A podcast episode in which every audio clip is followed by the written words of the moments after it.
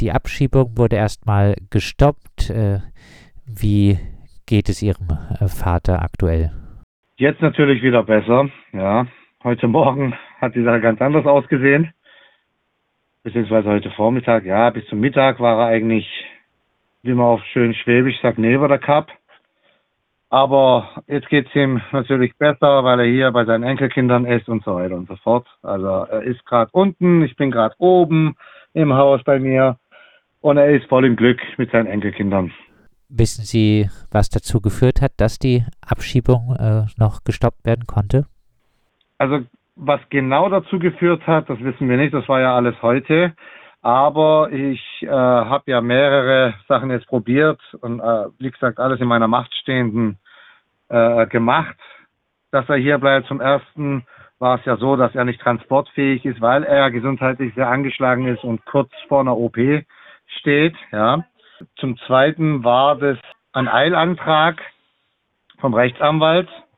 Und zum dritten war das, sage ich mal, die ganze Mühe und die ganze Intervention, Intervention von uns allen, wo ein bisschen so dazu geführt hat, ähm, dass, dass er halt ja letztendlich kurz vor knapp, wirklich halbe Stunde vor Abflug, äh, diese, diese Abschiebung gestoppt wurde. Ihr Vater ist 1992 äh, nach Deutschland geflohen. Äh, können Sie etwas zu den Gründen sagen, warum er aus der Türkei geflohen ist? Also die Gründe waren politisch. Damals waren sie politisch sind sie jetzt leider wieder. Warum er hier äh, in Deutschland bleiben muss. Erstens mal das. In zweiter Linie äh, ist es so, dass er halt, ja, genau durch diesen politischen Hintergrund halt auch nicht mehr in der Lage war, seine Familie dort zu ernähren. Ja, das war hauptsächlich auch der Grund vor dem Grund, ja. Was hätte eine Abschiebung in die Türkei für Ihren Vater bedeutet? Na, dass er dort ganz alleine wäre, weil die komplette Familie, ja, also ob seine Brüder, seine Schwestern oder auch von meiner Mama ihrer Seite, also meine ganzen Onkels und Tanten, Mama und Papa Seite sind alle hier und er wäre dort wirklich auf sich allein gestellt und er hat dort nichts, gar nichts, was ja nach 30 Jahren auch verständlich ist, ja dass man da einfach keine Bindung mehr hat.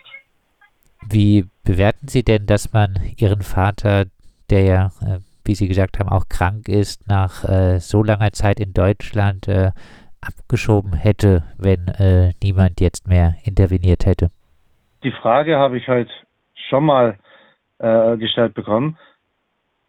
Und ich sage, also für mich war das die ganze Aktion, die heute abgelaufen ist, einfach nur herzlos. Ja, also da hat einfach die Menschlichkeit gefehlt, da hat einfach das Mitgefühl gefehlt, da hat man einfach die Bürokratie ihren Lauf lassen. Ja, also die, die Bürokratie ist einfach so vor sich hin. Äh, über verschiedene Instanzen wurde das dann äh, so beschlossen und da wurde komplett das Herz und die Menschlichkeit äh, außen vor gelassen. Ja. Das Regierungspräsidium Karlsruhe erklärt uns gegenüber, äh, das äh, weitere Vorgehen sei davon abhängig, äh, ab wann Ihr Vater wieder transportfähig äh, ist. Die Angst vor einer Abschiebung, äh, die bleibt also, oder? Die ist jetzt allgegenwärtig, so wie Sie es sagen. Ja. Wenn er jetzt wieder transportfähig ist, äh, besteht natürlich die Gefahr. Allerdings haben wir jetzt einen Folgeasylantrag stellen müssen. Ja, nach 30 Jahren in diesem Land stellt man einen Folgeasylantrag.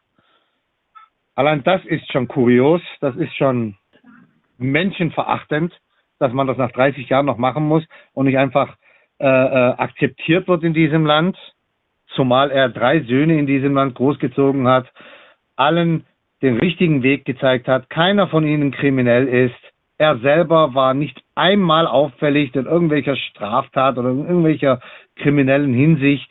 Das Einzige, was er gemacht hat, ist, was man ihm jetzt auch vorwirft, dass er Sozialleistungen erhalten hat. Ja? Was man äh, einem äh, erkrankten Menschen eigentlich äh, schwer vorwerfen kann.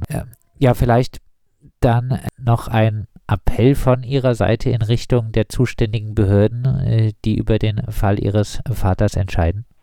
Einfach mal auch die Familie im Vordergrund behalten. Das ist für mich jetzt heute ganz klar geworden, dass das überhaupt gar keine Rolle mehr spielt, dass dieser Mann hier drei Söhne, vier Enkelkinder hat. Das fünfte Enkelkind kommt im Mai auf die Welt und dass das komplett ignoriert wird, dass die Kinder mit dem Opa auf dem Spielplatz spielen können oder dass die Kinder mal einfach, der, dass, dass der Opa da ist, ja, der Opa lebt, aber der ist in der Türkei und den Opa kannst du einmal im Jahr sehen, wenn wir in Urlaub sind, ja.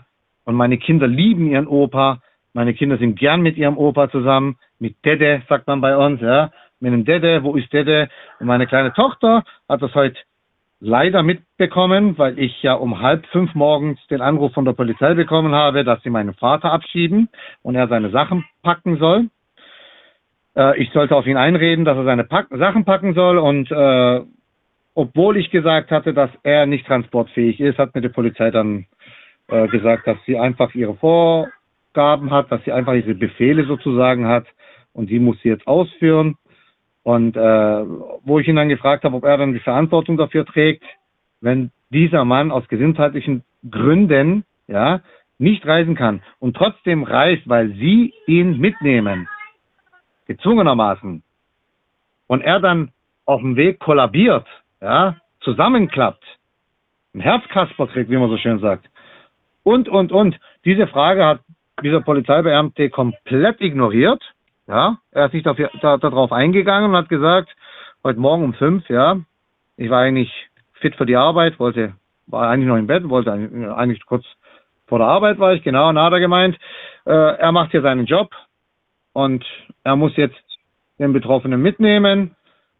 Da habe ich ihn nochmal gefragt, klar, Sie haben Ihre Vorgaben, aber liegt es nicht in Ihrem Ermessen? Sie müssen doch die Situation akut auch beurteilen und sagen können, was kann ich diesem Mann aus gesundheitlichen, technischen, humanitären etc. Gründen mitnehmen, ja oder nein? Darauf ist er nicht eingegangen, hat einfach abgewimmelt und hat gesagt, wir nehmen ihn jetzt mit. Wie bewerten Sie äh, dieses Verhalten? Diplomatie, Bürokratie. Dieses Verhalten ist für mich, ja, ich habe es vorhin schon mal angesprochen, einfach nur herzlos. Mir wurde das gesagt und das mache ich, egal was passiert. Ja, dann nimmt man alles in Kauf da geht, nimmt man es in Kauf, dass ein 66 Jahre alter Mann, der schwere Vorerkrankungen hat, unterwegs vielleicht sogar umkippen und sterben kann. Das nimmt man dann einfach in Kauf, weil es ein Befehl war.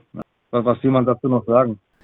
Das berichtet Ergün I, der Sohn von Veli I. Dieser sollte heute äh, am äh, Donnerstag von Stuttgart aus in die Türkei abgeschoben werden und das, obwohl der 66-Jährige krank ist und schon seit 30 Jahren hier ist. Äh, die Abschiebung äh, konnte gerade noch so gestoppt werden, da ein Arzt seine Transportunfähigkeit per Attest belegt hat.